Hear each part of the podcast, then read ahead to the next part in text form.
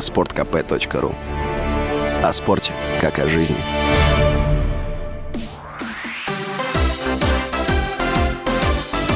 Новости спорта.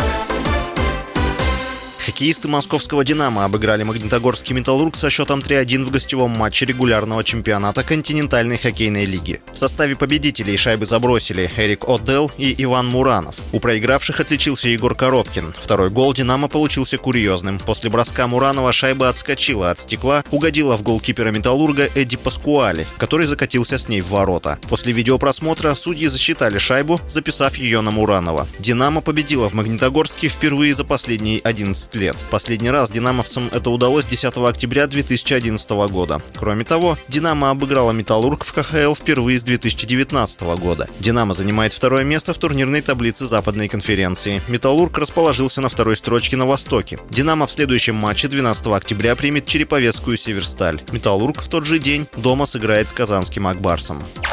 Футболисты Владикавказской Алании обыграли Тульский Арсенал со счетом 2-0 в гостевом матче 13-го тура чемпионата первой лиги. Голы забили Артур Галаян и Николай Георгобиани. На счету Галаяна уже 6 мячей в нынешнем сезоне. Он занимает второе место в списке лучших бомбардиров турнира. Лидирует Евгений Луценко из Арсенала с семью голами. Алания вышла на первое место в турнирной таблице. На втором месте Балтика, на третьем КАМАЗ. Тульский клуб расположился на пятой строчке. В следующем туре Алания 16 октября примет СКА Хабаров Хабаровск, Арсенал в гостях сыграет с московским Велесом.